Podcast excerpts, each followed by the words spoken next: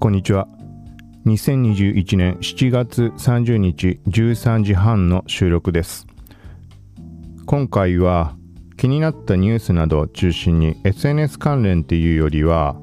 えーと、セール情報だったり、プレゼント関連のキャンペーン、ざっくり言うとチェーンソーマン抱き枕、ニンテンドースイッチ、オタフコイン絡みです。そして、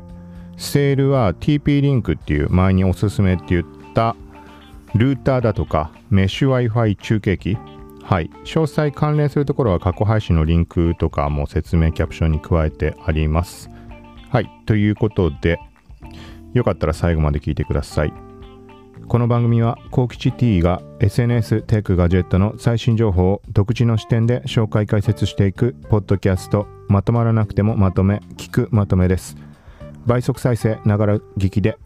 情報収集に活用してください。はい、ほぼ毎日配信をしています。今回たまたま聞いた方、またすぐに戻ってこられるように、聞くまとめ、耳辺の聞くまとめとだけ覚えておいてもらうと、今後、検索、ポッドキャスト内でも、検索してもらうとすぐに戻ってこられます。本題です。これはちょっと今日気づいたっていうだけで、前から出ていたものなんだけど、TikTok に関して、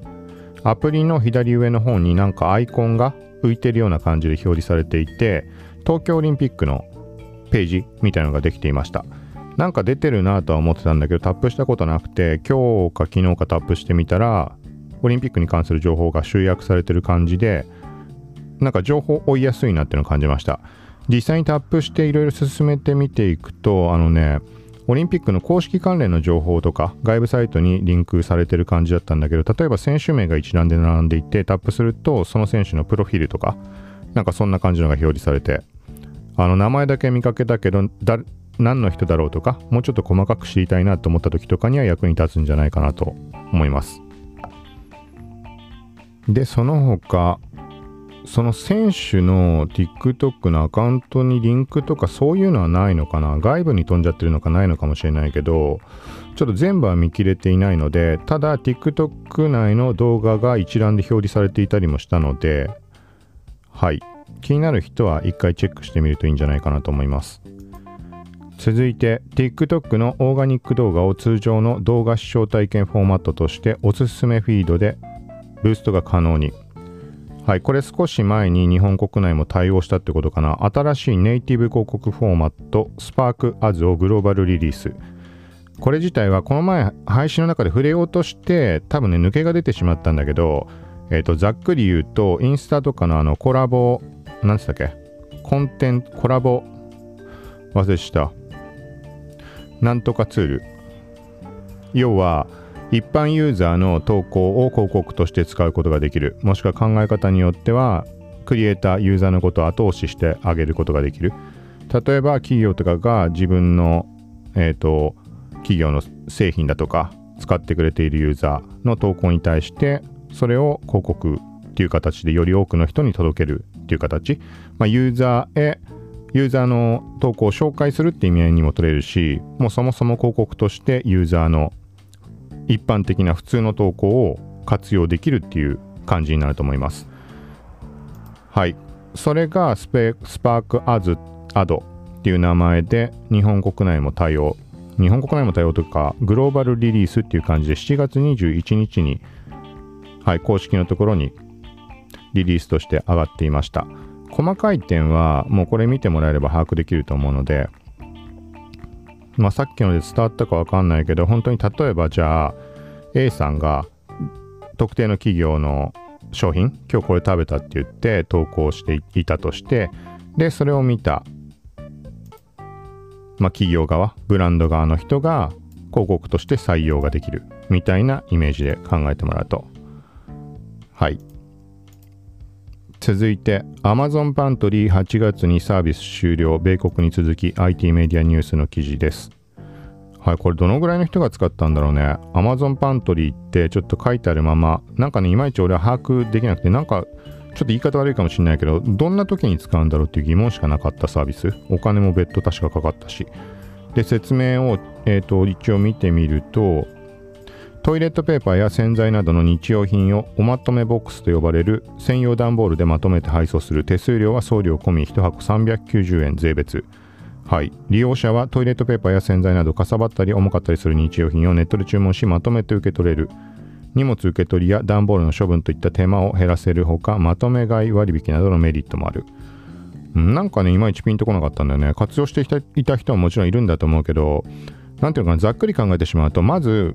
なんか微妙だなと思ったのがプライム会員でもこの1箱390円はかかってしまうっていうところはまず一つ。でまとめ買い割引とかあるけどまあねうんそんなそこまで気にするところではなかったので。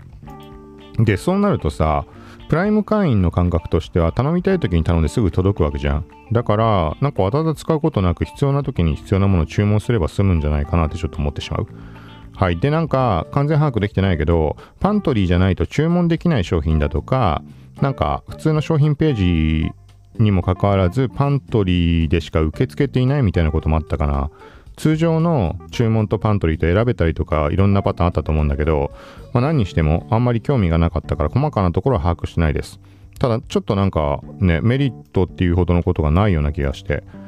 今ここ見てみる限りだと、荷物受け取りや段ボールの処分といった手間を減らせるほかみたいに書いてあるね。箱、箱は持ち帰ってくれるとかってことなのかな？中身だけ届けて。そういう意味ではないのかな？一箱だから片付けやすいって書いてあるな。じゃあ自分で処分するのか。うん、わかんないけど、まあ、どっちにしてもね、まあ、細かいところ話しても廃止っていう形にはなるっぽいので、8月24日午後11時59分をもって受付を終了するとのことです。受付を終了、サービス終了ってことだよね。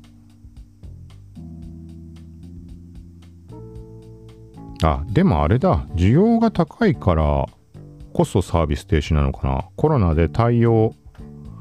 できずにっていうことっぽい見え方にも感じるけど、どうなんだろう。はい、とりあえず使っていた人はちょっとまあ今後使えなくなってしまうって話かとは思います。まあだからなんか例えばパントリーだけ使ってる人ってのがいたとしたら考えようによってはプライム会員って月額500円月単位でもまとめると4800円ぐらいだと思うけどで Amazon プライムビデオとかも使えるのでいつも触れてるけどなんかそういう意味でははいちょっと検討してみるのもありじゃないかなとは思います意味合いは違うと思うけどそのなんかパントリーとははい、続いてセール情報です。前に話をしたおすすめの Wi-Fi ルーターとかの話。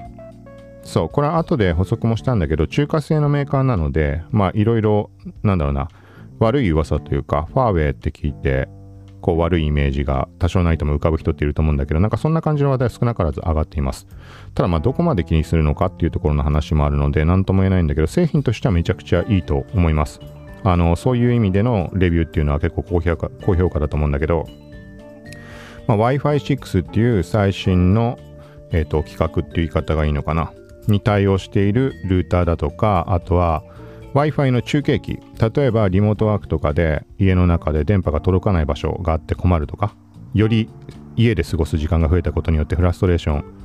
を感じるようになったとかあると思うんだけどそういうのの解決にどうですかっていう話です。仕事とかだとね、特にね、重要になってくると思うんだけど、これはね、本当に、えっと、過去の配信611回で話してるので、その中でちょっと、後ろの方かな、それ聞いてみてください、気になる人は。なので、ここでは細かいところは省くけど、めちゃくちゃ快適になった。ああ、快適になったなって思うようなことじゃなく、あれ、そういやめちゃくちゃ快適だな、みたいな。特に離れた距離と、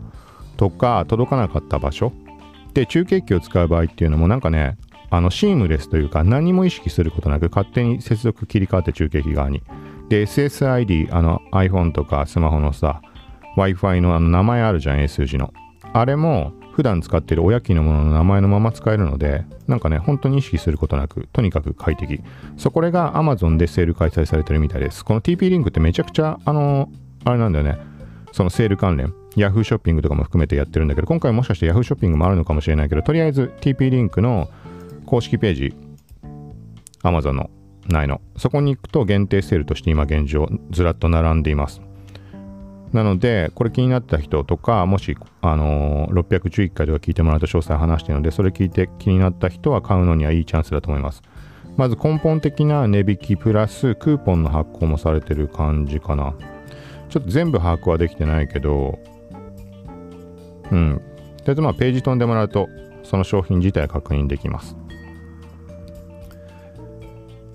続いて、プレゼントキャンペーンの話2つ、プラス、そうだな、あの、ラジオトークのやつ前申し込んだのが、あの、当たったというか、まあ、届いたっていう話も触れます、一番最後。まず、プレゼントキャンペーン、チェーンソーマン抱き枕のプレゼントチェーン抽選会みたいな話、ツイッター上で公式がツイートし,、ま、していました。えっ、ー、と、今日が2021年4月30日で、本日19時頃、チェーンソーマン抱き枕のプレゼント企画を行います。プレゼントを開催しますって、そのお知らせをしますよってことだよね、きっと。はい。